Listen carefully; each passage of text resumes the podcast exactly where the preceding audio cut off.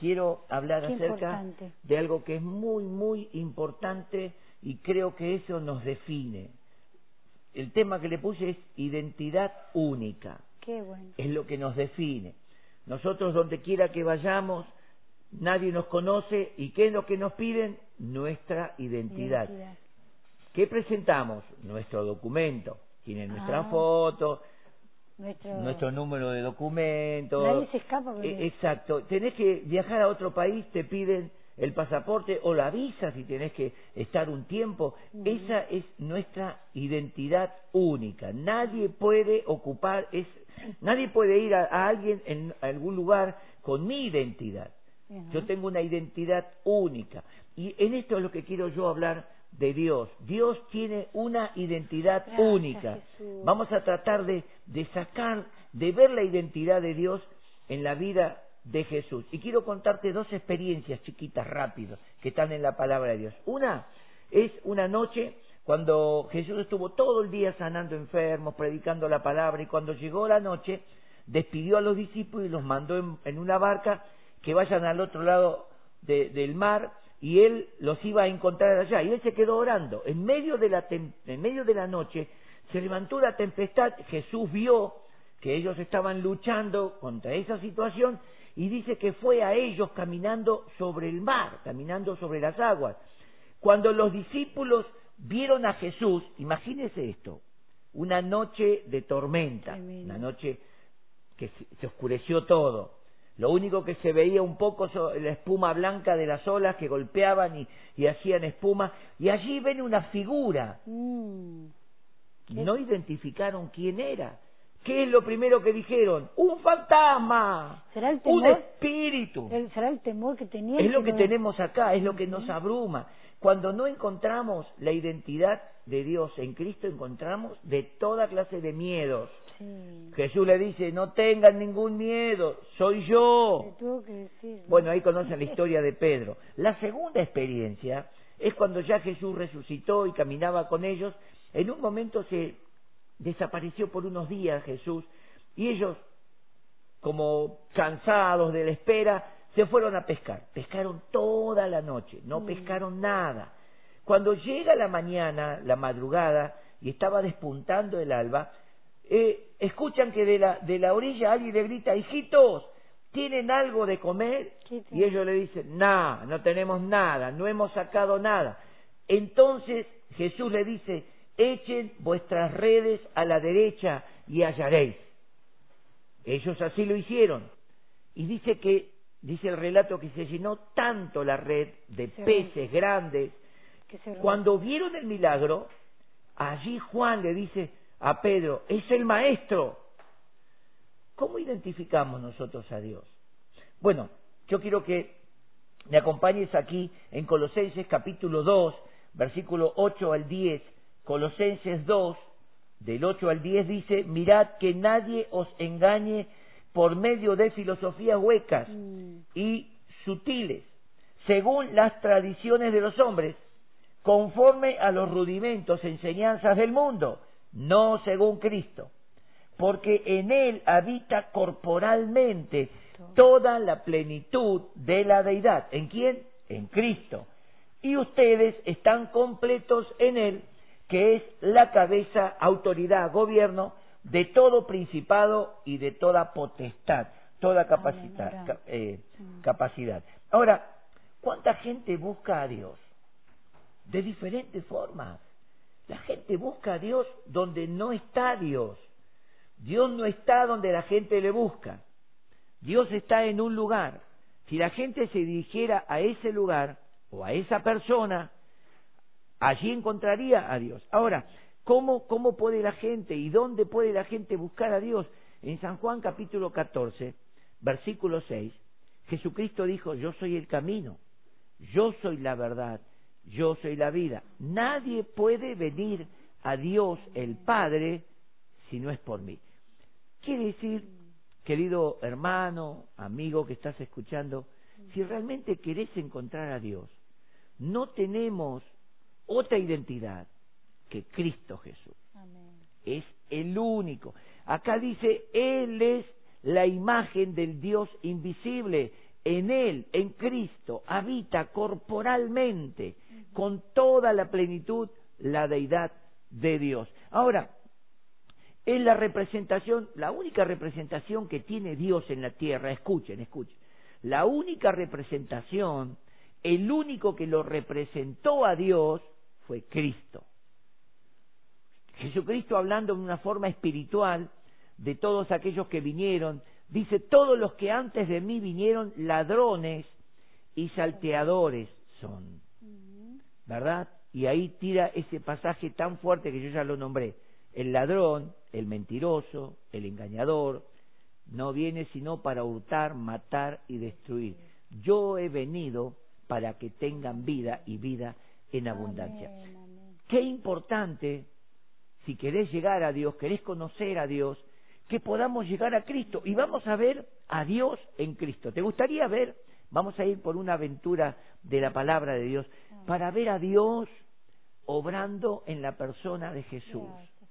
A mí me suena fuerte ese relato que tuvo Felipe con Jesús en el capítulo 14 también de, San Juan, donde Felipe le dice en el versículo 9, Señor, muéstranos al Padre y nos basta. Y Jesús le dice, Felipe, hace tanto que estoy con ustedes y todavía no me conoces. ¿De en serio, Felipe, que no ves al Padre en mí? ¿De en serio, Felipe, que no pudiste identificar que yo estoy en la voluntad y en el propósito del Padre? Y ahí le suelta esa palabra terrible. El que me ha visto a mí, ha visto al Padre. Entonces queremos ver a Dios. Yo te quiero que me acompañes. Te quiero acompañar y guiar en la palabra de Dios, de ver a Dios en Cristo Jesús. Lo primero que vamos a identificar en Cristo es el amor de Dios. Mm. En Juan 3, 16 y 17, la palabra de Dios dice, porque de tal manera amó Dios al mundo que ha dado a su Hijo unigénito para salvación. Y el verso 17 dice, Dios no envió a su Hijo al mundo para condenar al mundo. A Dios no le interesa condenar ni juzgar. Dios envió a su Hijo para salvar al mundo, salvarnos del error, de la mentira, de nuestro pecado, salvarnos de cuántas cosas que vamos a ver acá. Dios no envió a su Hijo al mundo para condenarte, sino para perdonarte y darte vida. Entonces, allí comenzamos a ver el amor de Dios en Cristo. Vamos a mirar otra cara del amor de Dios. Cómo Dios mira a las personas eh, que vienen con ciertos intereses a Dios. Porque todos sabemos, y nosotros en nuestro pequeño 32, 33 años, 34, 34 años de pastorado, hemos visto toda clase de gente y gente que vino a Dios a buscar de Dios y gente que vino a buscar a Dios. Los que vinieron a buscar a Dios lo encontraron. Los que vinieron a buscar algo de Dios, muchos se fueron desilusionados, porque venían a buscar algo que ellos querían satisfacer y no lo que Dios quiere satisfacer. Dios quiere satisfacer tu fe. Dice que sin fe es imposible agradar a Dios. Hebreos 11:6. Es imposible. Ahora, el otro, el otro pasaje lo encontramos en Marcos capítulo 10, verso 21. Verso 21 es el verso clave, pero cuenta este relato que vino un joven rico, un hombre de ese tiempo, joven, de la sociedad, un, hombre de renombre, que tenía fama, fortuna, era renombrado, y viene y le dice, Maestro bueno, ¿qué haré para heredar la vida eterna? Y Jesús lo mira y le dice, ¿conoce los mandamientos? Sí, los conozco todos desde mi juventud. Haz esto y vivirás. Pero este muchacho quería impactar, quería impactar a Dios y quería irse él como satisfecho con algo que él quería satisfacer a Dios. Escuchen, él quería satisfacer a Dios. Entonces le dice, pero ¿qué más debo hacer para heredar la vida eterna? Y Jesús le dijo, una cosa te falta, una cosa. ¿Querés hacer algo? Vende tus riquezas, dale a los pobres y sígueme tomando la cruz y haz tesoros en los cielos. Y dice que este joven se dio vuelta y se entristeció. ¿Cómo? El Señor me está pidiendo que renuncie a mi identidad. En realidad Dios te está diciendo, tu identidad es tuya. Tú tienes que tomar mi identidad. Yo no puedo predicar a un Cristo a mi manera. Yo no puedo predicar el amor de Dios que a mí me parece que es el amor de Dios. Yo tengo que predicar en la identidad de Dios que es Cristo Jesús. Y Jesús lo vio que se dio vuelta. Y dice, cuando el joven se fue, Jesús lo miró y lo amó. ¿Cuánta gente se va del Señor desilusionado porque vinieron a buscar algo y algo que, que ellos pensaron que eso era lo que iba a asombrar a Dios. Y el Señor te mira con amor. La gente se va de Dios muchas veces, se da vuelta, dice, ah, yo pensé que, ah, yo no, no pensé que era de esta forma, pero Dios te sigue amando. ¿Por qué Dios te sigue amando? Y voy a tirar una palabra terrible, pastora, voy a soltar algo. Dios te sigue amando porque Dios es amor. Él no tiene amor. Él es la esencia. Él es el amor en sí mismo. Él es amor. Dios es amor y Dios ama aún. Puedo decírtelo con toda certeza. Dios ama aún a los que no lo aceptaron, lo rechazaron y hoy está en el infierno. Ese infierno, el cual Dios envió a su Hijo para salvarnos de ese infierno. Pero la gente no quiso ver a Dios en Jesús, no quiso aceptar. Pero el amor de Dios nunca dejó de ser. En 1 de Corintios capítulo 13, versículo 13 dice, el amor nunca deja de ser. Dios es amor. Dios es amor. El capítulo 13 de 1 de Corintios es tremendo, habla de todas las capacidades del amor. Ahora, Jesús te mira en este momento y te está amando. Aunque tengas tus propios ideales, aunque digas, para mí Dios es esto, a mí me parece o yo voy a creer en Dios a mi manera. Aunque estés equivocado, Dios te sigue amando.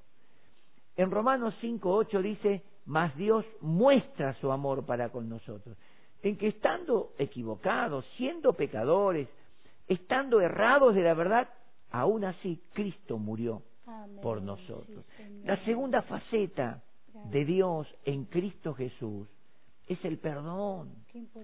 el perdón. Dios sabe que necesitamos el perdón de nuestros pecados. Dios sabe que necesitamos ser perdonados. Qué importante es sentir el perdón. En Marcos, capítulo 2, versículo 5, eh, el versículo 5 es el relato principal, ¿no? Pero cuenta la Biblia que había un joven que estaba lisiado, postrado años, ¿no? Desde nacimiento. Y cuatro muchachos, amigos, se enteraron que Jesús estaba en su casa, en la casa de él, de Jesús. Entonces, ¿qué hicieron? Fueron, lo subieron en una camilla y se lo llevaron.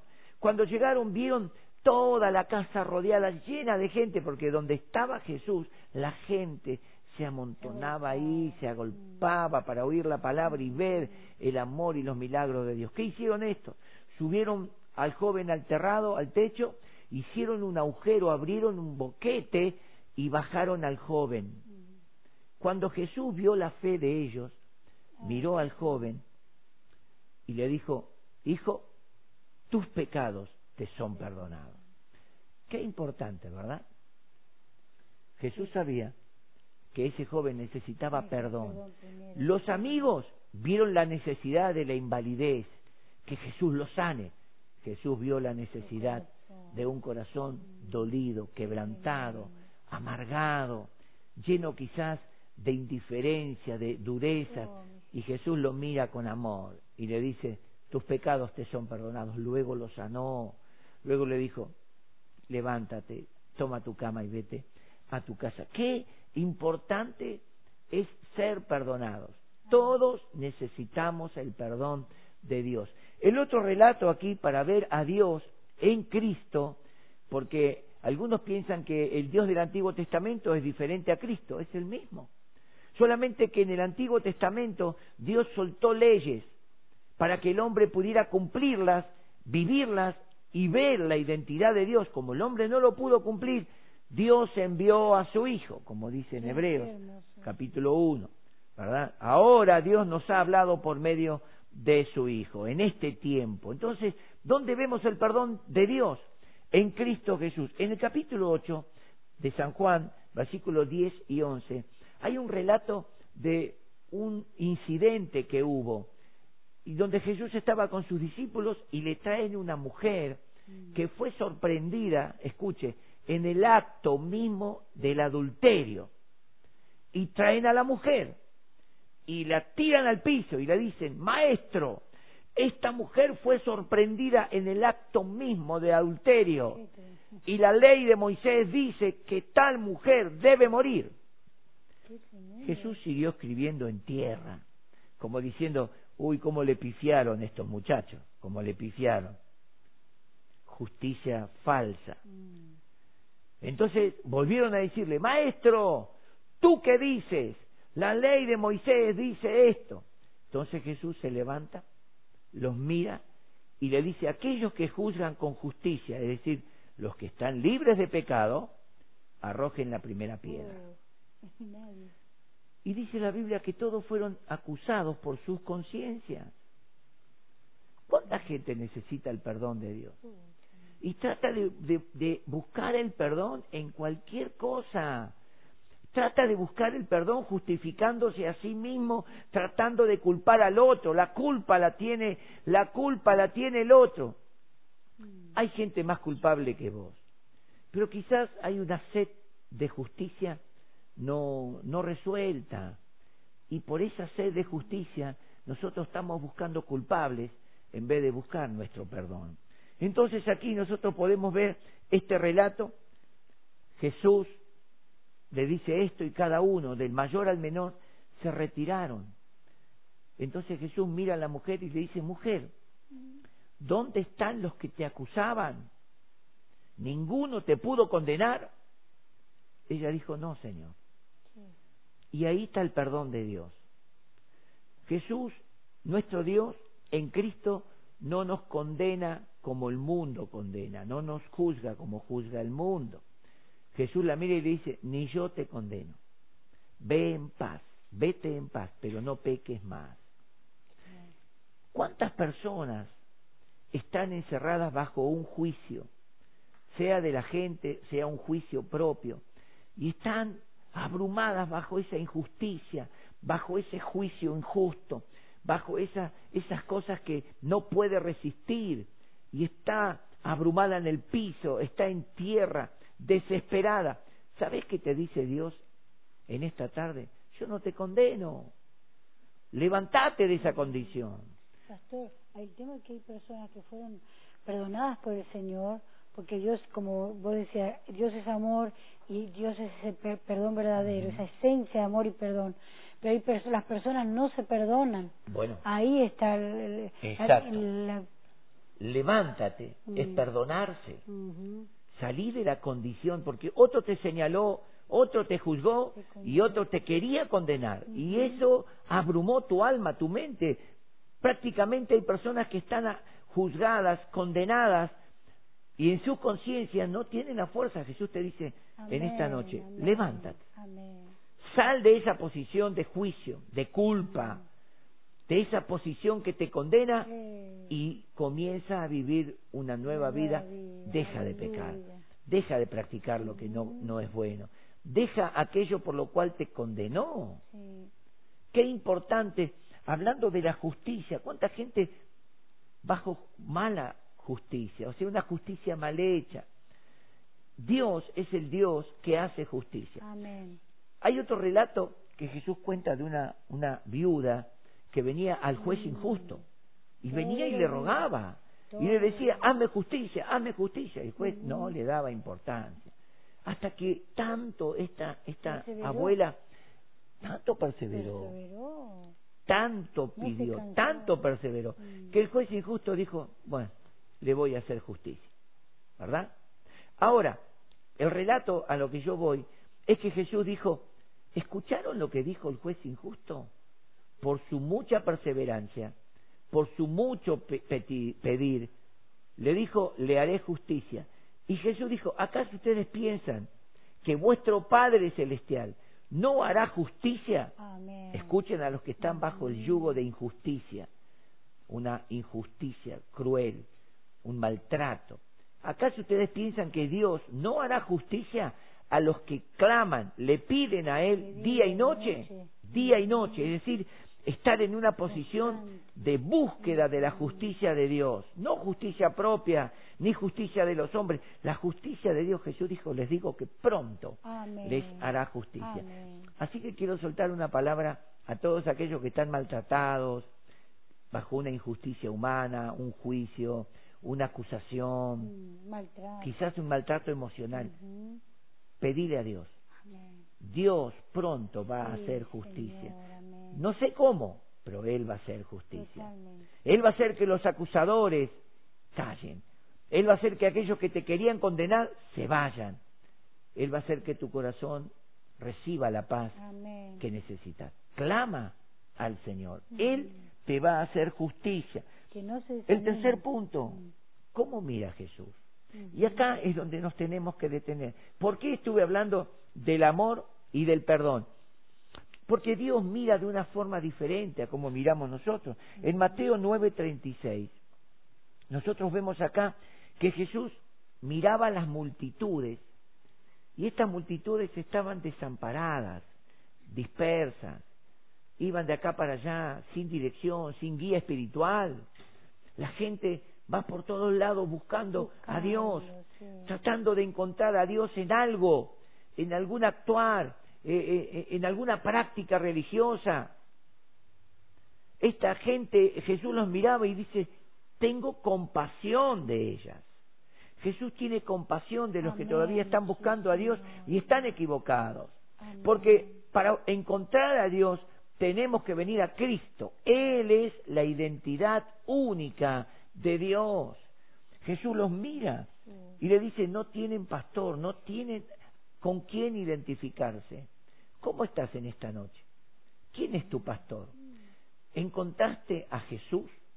Él es tu pastor. Él es aquel que realmente te va a empezar a guiar y direccionar y te va a soltar principios en esta vida para que puedas tener una vida de éxito, para que todo, toda confusión, todo desorden comience a calmarse y tú comiences a tener sosiego y paz. En Lucas 7, del 13 al 15, está hablando de una mujer que no tenía esperanza ya una mujer en la cual Jesús vio y vio el dolor que había y vio lo terrible de esa mujer, una viuda, mm. único hijo y se le murió todas sus esperanzas, todos sus sueños, todas sus ilusiones, lo que mañana iba a ser el, el sostén y la ayuda de ella. Ella lo estaba llevando para depositarlo en una tumba donde todos sus sueños iban a morir prácticamente esa, esa viuda murió con ese hijo. Toda su vida se fue con ese hijo. Y Jesús cuando vio, no solamente vio a la viuda, vio todo lo que representaba la muerte del hijo. ¿Cuánta, cuánta gente recibe a sus muertos? ¿Cuánta gente velando muertos en este tiempo estábamos escuchando? Lamentablemente con esta ley que quieren, todavía están disputando de soltar a los presos y darles esta prisión domiciliaria. ¿Cuánta gente indignada, dolida, porque le quitaron la vida a mi hijo, porque hicieron este mal, porque hicieron... Y hoy los tratan prácticamente como si no fuesen tan peligrosos, como que no pasó nada, ¿verdad? ¿Cuánta gente llorando? Bueno, Jesús te dice, no llores más. Él tiene paz, Él tiene la paz para tu alma. Jesús miró a esta anciana y le dijo, mujer, no llores más. Detuvo, detuvo ese cortejo fúnebre, hizo bajar el féretro. Cuando abrieron, sacaron la tapa, mira al muchacho que estaba muerto. Y le dijo, a ti te digo, joven, levántate. Dios puede revivir tus sueños. Y puedo decir a los jóvenes, joven, A lo mejor vos te sentís que estás muerto, que ya se te terminó la vida, que tus sueños, tus, tus, Proyectos. tus proyectos... No, no, nada está muerto. Amén. Si venís a Cristo, todo vuelve a la vida. Aleluya. Qué importante es venir a Jesús. Gracias, Jesús. En Cristo todo comienza a funcionar. En Cristo todo se hace nuevo. Jesús la mira, no llores más, resucita al Hijo y se lo devuelve. Quizás Jesús tiene que resucitar tus expectativas, tiene que resucitar tu vida. Vení a Él. Dios, dice la palabra, que Dios estaba en Cristo reconciliando al mundo. Esa es la identidad. No busques a Dios en otra cosa. No busques a Dios en una religión, en un formalismo.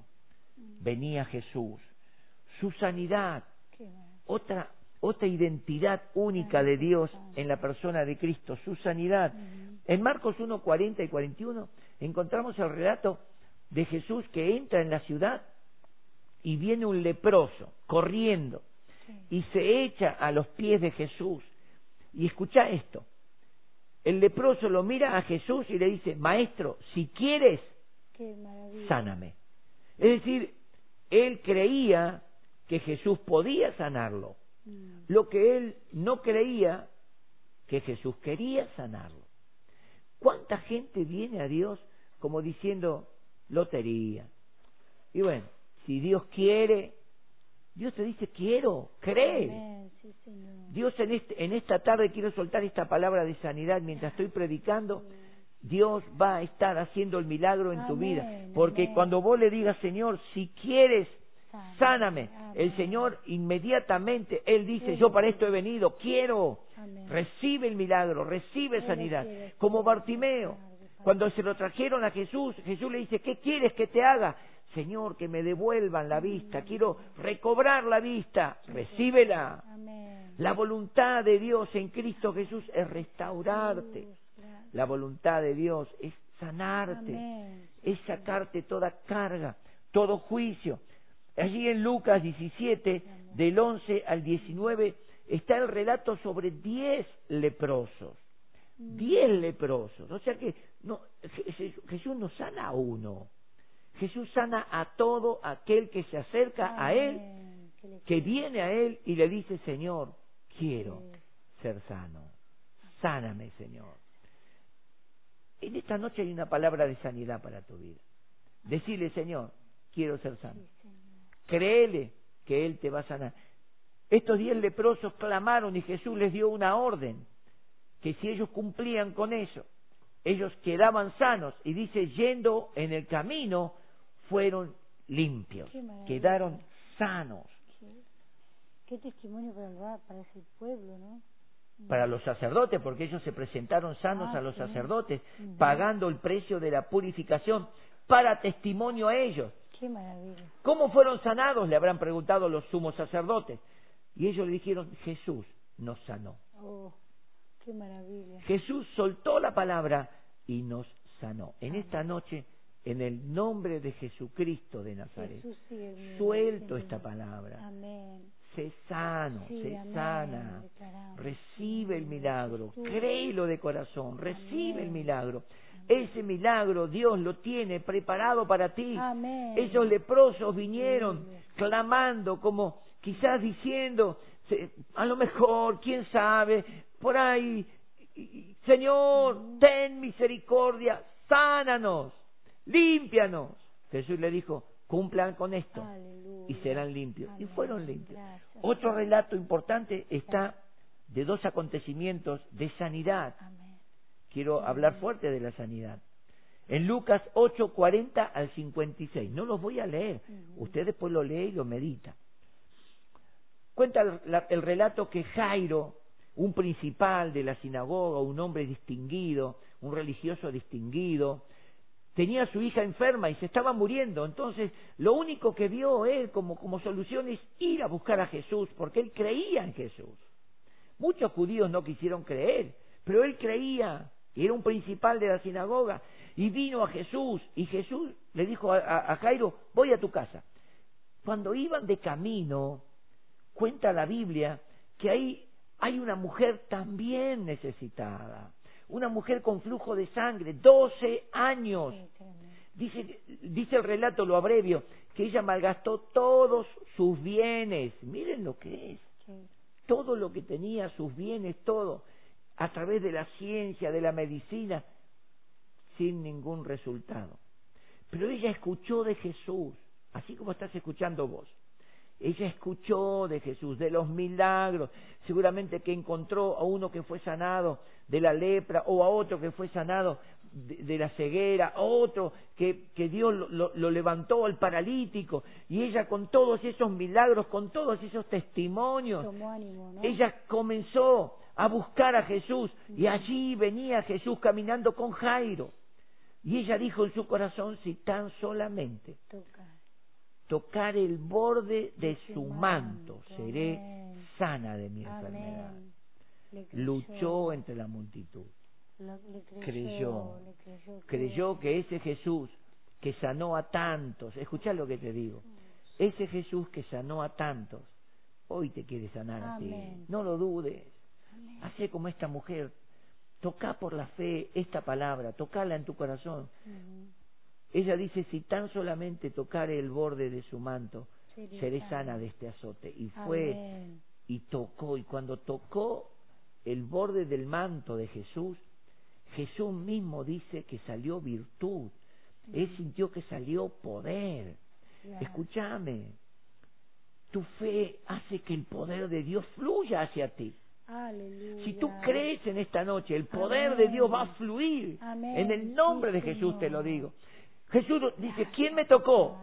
Y los discípulos dicen, Señor, la gente te oprime, te aprieta, te empuja, todos te quieren tocar. No, no, no, todos me tocan por tocar.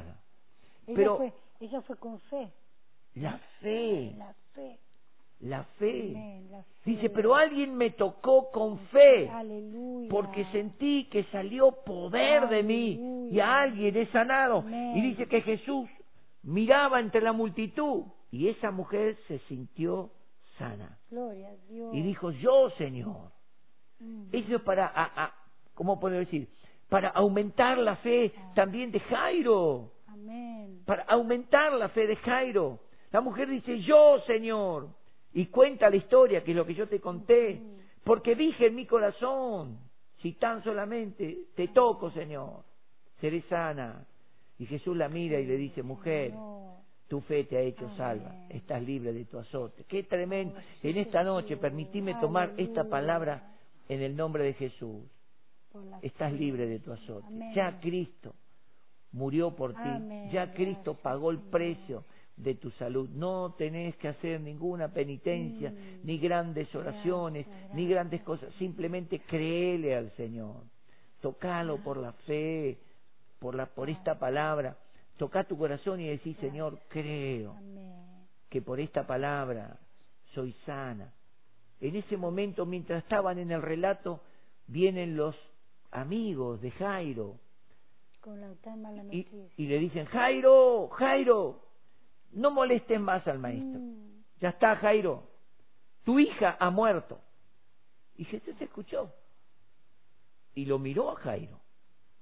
Imagínense, Jairo miró a Jesús y los muchachos que le decían, listo, Jairo, ya está todo perdido, ya no hay esperanza. No, no, no pudiste lograr tu objetivo. Lo que viniste a buscar en Jesús, uy, qué tremenda, desecho esa palabra. Lo que viniste a buscar, no lo podés obtener. Y Jesús lo mira y le dice, Jairo, ¿qué viniste a buscar? Oh, Jesús. Yo te pregunto, ¿qué estás buscando? ¿Qué estás buscando? Jesús te dice, Jairo, no temas, cree solamente. Dios, solamente. el Dios de amor, el Dios de perdón, el Dios de la justicia, es el Dios del milagro. Es el Dios que hace el milagro. Gracias. Él es tu milagro. Él te dice, cree solamente. Y Jairo siguió caminando con esa palabra de Jesús. Cree solamente. Cree solamente. Escucha, cree solamente. seguramente que la gente iba charlando y hablando cosas, cómo sanó a la mujer, qué tremendo, qué milagro, cuántas cosas. Y Jairo mirando a sus compañeros y sus compañeros diciendo, bueno, está bien, consuelo de tonto, ¿qué le vamos a hacer? Ya está. Murió, murió, Jairo, pero está bien, Jairo, vos si crees, y la palabra de Jesús retumbando en el corazón, cree solamente. Aleluya. Cree solamente. Si tan solamente la gente creyera que Dios va a hacer Mm. lo que Él dice que va a hacer, el milagro está hecho. Amén. Si tan solamente la gente le creyera a Jesús. No tendría que andar haciendo tantos sacrificios y tantas cosas.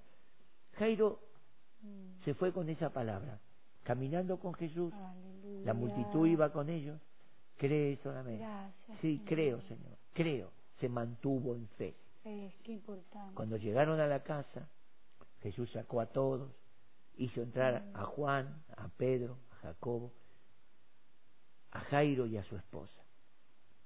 Se acerca a la niña y dice, no está muerta. Duerme. Porque cuando alguien tiene fe en Dios, nada muere. Amén. La fe mantiene vivas todas las cosas. No. Dice que Él, Jesucristo, Hebreos capítulo 12, versículo 2, dice, Él es el autor y consumador de la fe nuestra. Él es el autor. Quiere decir que en este momento el Espíritu Santo está provo- provocando fe en tu corazón. Fe para que creas. Cree solamente. Yo te lo digo, y quizás vos decís, son tus palabras, pastor, pero en el nombre de Jesús te estoy predicando. Amén. La palabra de Cristo. Cree solamente. Aleluya. Jesús le dijo a Marta y a María, cree solamente, cree solamente y verás la gloria de Dios. Cree en este momento. Jairo recibió a su hija con vida y, y, y lo que él vino a buscar, a pesar de todo lo que se decía, él recibió el milagro porque creyó. Amén. Yo te animo, créele al Señor, cree solamente. Ahora quiero hablar de su verdad. Aleluya. Ya hemos visto en los mensajes pasados la verdad y la única verdad. Ahora, ¿cuál es su verdad? En Juan capítulo 18, verso 37, Jesús se presenta ante Poncio Pilato y, y Pilato lo estaba interrogando y cuando Pilato sale afuera le dice, acá está el rey de ustedes. No, él no es rey. Y todos gritaban, era el rey de los judíos, rey, no rey, sí rey. Y Pilato entra y le dice, escúchame, ¿vos sos rey? Mm. Jesús le dice, ¿lo decís por vos mismo o lo decís porque lo, lo gritaron ellos? Ellos es tu pueblo. Entonces, Jesús le dice, yo para una sola cosa he venido y he nacido, para dar testimonio de la verdad. Amén. Dios es el Dios veraz. Gracias. Dios habló y en su palabra Él no miente. Amén. Dios puede probar tu fe. Dios puede desafiarte a la fe. Pero Dios jamás va a mentir. El profeta Samuel le dice a Saúl, Dios no es hombre para que mienta, Amén. ni hijo de hombre para que se arrepienta. Amén. Dios dice una cosa y Él no se mueve, Dios no cambia. Tengo un mensaje muy lindo que habla del Dios que no cambia, el Dios que no cambia. Oh. Entonces, Jesús, hablando de la verdad, también en- en Juan capítulo 8, versículos 31 y 32, escuchen, escuchen, queremos saber la verdad, queremos vivir en la verdad, queremos dejar de ser engañados por las religiones, por tantas cosas que nos llevan a, a- a no satisfacer la fe.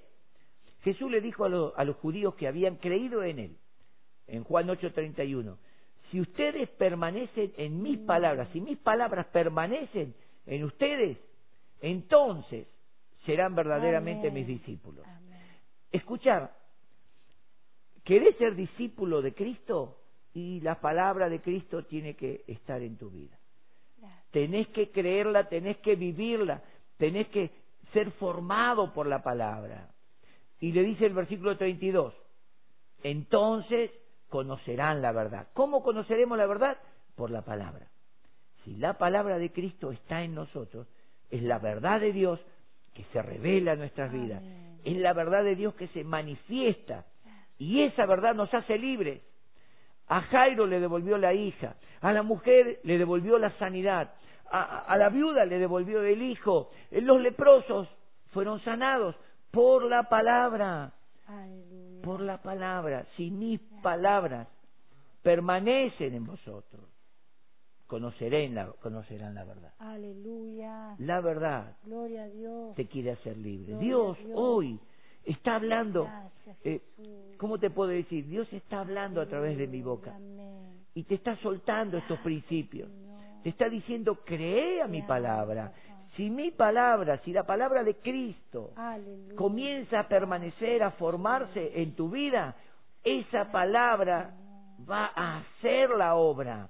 Esa palabra te hace libre. Yo lo declaro, lo creo, porque tantas experiencias he tenido y tengo en mi vida de haberme parado en la palabra, Amén. haberme apoyado en la palabra, y esa palabra me hizo libre. Aleluya. Cuando los médicos de- dijeron en el diagnóstico final de mi pierna que estaba encangrenada, que había que cortar, que no había más solución, no había más remedio, tenía que quedar internado y, y ese mismo día iban a amputarme la pierna.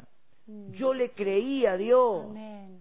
Yo le dije al, al cirujano, yo tengo un Dios que hace milagros. Aleluya. El psicólogo que trajeron para tratar de convencer me dijo qué bueno es tener este, este, este espíritu de ánimo, este positivismo. Yo le dije, no, no, no, no, no es un positivismo. Yo creo en un Dios verdadero, Amén. en un Dios vivo, en un Dios que hace milagros. Aleluya. Firmé y me fui. Porque en mi corazón había una palabra como esta mujer. Qué tremendo. Y esa palabra era llamar Gracias. a los líderes, a los ancianos, a las personas de fe, de autoridad, que oren por vos, como dice la Biblia en Santiago 5, 16, 17, que oren por vos, te unjan con aceite. Sí. El Espíritu Santo me estaba ministrando por la palabra. Mm. Ahora, parate en esto, ponete en mi lugar. Los médicos decían, no hay vuelta atrás, y la cangrena va a continuar. Mm. y luego tendremos que cortar aquí arriba. Ellos no tiraron ninguna onda positiva. No dijeron, bueno, esto, esto se puede... sol-". Ellos, la única solución urgente era amputar. Ay, qué tremendo. Y yo estaba como Jairo, Mm. entre lo que decían los médicos y lo que me decía el Espíritu Santo por la palabra. Únjanlo con aceite en el nombre del Señor Jesús. Oren por él. La oración de fe sanará al enfermo. Te mantuviste firme. Y yo me mantuve en la palabra. ¿Qué termino de leerte? Si mis palabras Señor. permanecen. Amén. Jesús dice, Señor. toma la palabra. Hay tanta gente que busca a Dios fuera de la palabra. Tanta gente que quiere recibir un milagro de Dios, pero no le cree a la palabra, no le cree a la Biblia. La Biblia es la palabra de Dios. Vine a casa, llamé a los líderes, vinieron en la noche, oraron por mí, conforme la palabra de Dios, me ungieron con aceite y en el lapso de una hora gloria a Dios. mi pierna quedó sana. Amén. Un milagro. Dios es el Dios de los milagros. Verdad digo en Cristo, como dice Pablo, no miento. Y en Y es- mi conciencia, permitime decir, y en esto, puede seguir, y en esto, en estos días, en, estos, en este mes de cuarentena, pude ver la gloria de Dios cada día en, en tu vida, porque verte subir al techo y bajar y subir escalera, y vi la, y veo El cada milagro. día tu, el, El ese milagro maravilloso, porque de verdad, hermano, yo no, no, no, no me no aceptaba ver a mi esposo sin la pierna. amén. Gracias por esa fe que Yo en la palabra que te mantuvo firme y que, que pudiste en esa fe que tenías, que pudiste... Acá te tiro una granada, así como dice, no, te tiro, saco la granada y te la tiro. ¿Cómo te estás viendo? Yo no me vi sin pierna. Yo no acepté que me iban a cortar. No acepté. Le dije. Señor, yo no camino con vos para que ahora me corten la pierna. Está bien, tuve un accidente, todo lo que quieran. Mm. Pero, Señor, yo creo en tu palabra. Amén. Gracias. Señor. y el Señor cumplió a su palabra. Aleluya, gloria a Dios. Dios quiere que le creas, Amén. que creas. Y yo te hago una pregunta, ¿dónde estás buscando a Dios?